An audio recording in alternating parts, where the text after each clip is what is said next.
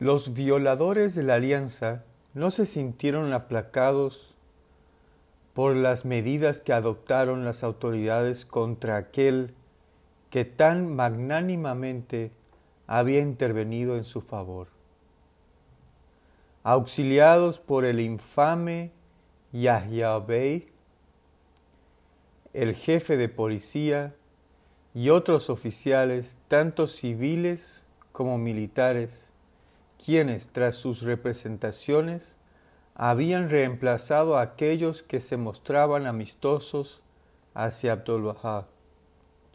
Y por medio de agentes secretos que viajaban entre Acá y Constantinopla,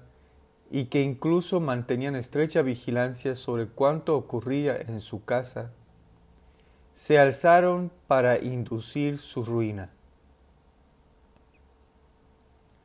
Prodigaron sobre los oficiales regalos, entre los que se incluían posesiones sagradas para la memoria de Bajaola, y de forma desvergonzada, en algunos casos, hicieron entrega de sobornos, a grandes y humildes por igual, valiéndose de la venta de propiedades relacionadas con Bajaola o conferidas sobre algunos de ellos por Abdul Bahá. Sin regatear esfuerzo alguno, prosiguieron el curso imparable de sus actividades nefandas. Decididos a no dejar piedra sobre piedra hasta que su intento se saldase con la ejecución de Abdul Bahá o quedase garantizado el destierro a un lugar lo bastante remoto como para que les fuera posible arrebatarle la causa de sus manos. El valí de Damasco, el muftí de Beirut, los miembros de las misiones protestantes establecidas en Siria y Acá, incluso el influyente Sheikh Abul Hoda de Constantinopla, por cuya persona sentía el sultán una predilección tan profunda como la que profesara Muhammad Shah hacia su gran visir, Haji Mirza Ghazi, fueron el objeto, en varias ocasiones, de representaciones, apelaciones y encarecimientos a que contribuyesen al logro de sus odiosos designios. Sirviéndose de mensajes escritos, comunicados formales y entrevistas personales, los violadores de la alianza llevaron al ánimo de estos notables la necesidad de que se adoptasen medidas inmediatas, adaptando astutamente sus argumentos a los intereses y prejuicios particulares de aquellos cuya ayuda solicitaban. A algunos solían representarles la figura de Abdul Bahá como la de un usurpador insensible que había pisoteado sus derechos, les había privado de su herencia, reduciéndolos a la pobreza, convirtiéndolo, convirtiendo a sus amigos de Persia en sus enemigos. Alguien que había amasado una gran fortuna y adquirido no menos de dos tercios de la tierra de Haifa. Ante otros declararon que Abdul Bahá se proponía convertir Aka y Haifa en unas nuevas Meca y Medina. Y aún ante otros testimoniaban que Abajaolá era poco más que un derviche retirado que profesó y promovió la fe del Islam, a quien Abbas Efendi, su hijo, había exaltado con fines de autoglorificación al rango de deidad. En tanto, que él reclamaba ser el Hijo de Dios y el regreso de Jesucristo.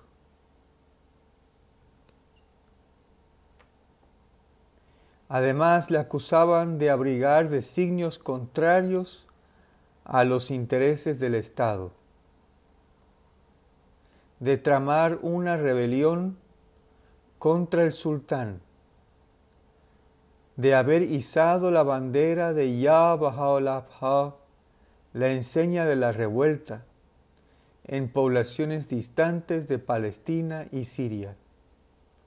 de haber alzado subrepticiamente un ejército de treinta mil hombres, de haberse entregado a la construcción de una fortaleza y de un polvorín en el Monte Carmelo, de haberse granjeado el apoyo moral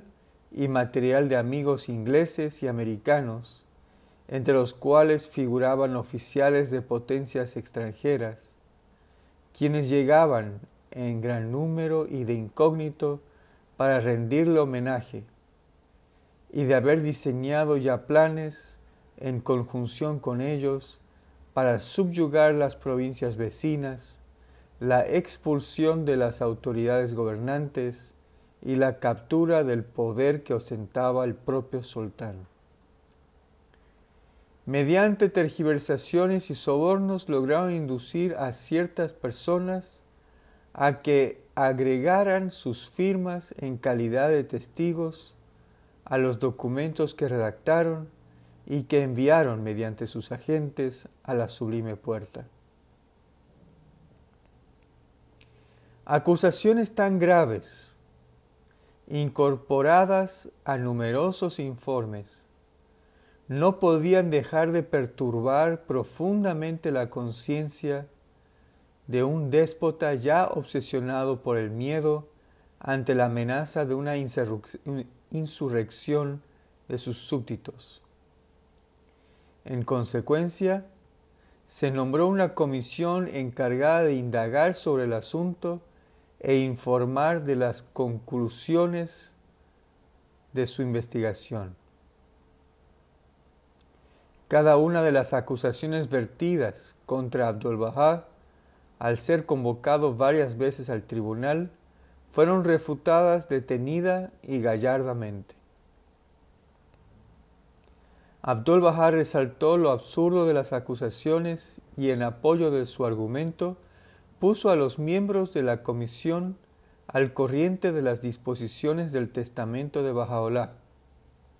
Expresó su disposición a someterse a cualquier veredicto que decidiera fallar el tribunal y afirmó elocuentemente que, si lo encadenaban y arrastraban por las calles,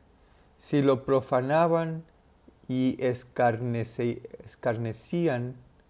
si lo apedreaban y le escupían, si lo colgaban de la plaza pública o lo acribillaban a balazos, él aceptaría todo esto como un honor, por cuanto de ese modo seguiría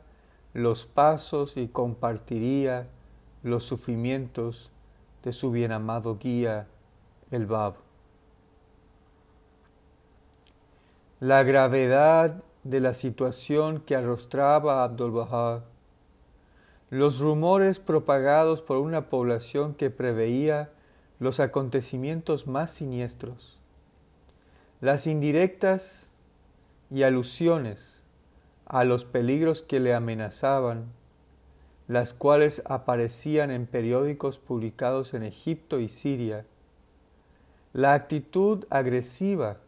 que sus enemigos habían asumido de modo creciente, la conducta provocativa de algunos de los habitantes de Aka y Haifa, quienes se habían envalentonado por las predicciones y bulos de estos enemigos sobre el destino que aguardaba a una comunidad sospechosa y a su guía, le indujeron a reducir el número de peregrinos e incluso a suspender durante algún tiempo sus visitas y a emitir instrucciones especiales para que su correo fuese despachado a través de un agente establecido en Egipto antes que desde Haifa. Durante un tiempo ordenó que éste fuera retenido allí hasta nueva orden. Además, indicó a los creyentes, así como a sus propios secretarios, que recogieran y trasladasen al lugar seguro todos los escritos bajáis en su poder, apuntando que mudasen su residencia a Egipto, e incluso llegó al extremo de prohibir que se reunieran, como de costumbre, en su casa.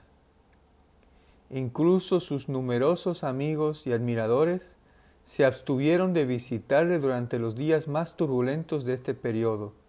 por temor a quedar implicados o incurrir en la sospecha de las autoridades.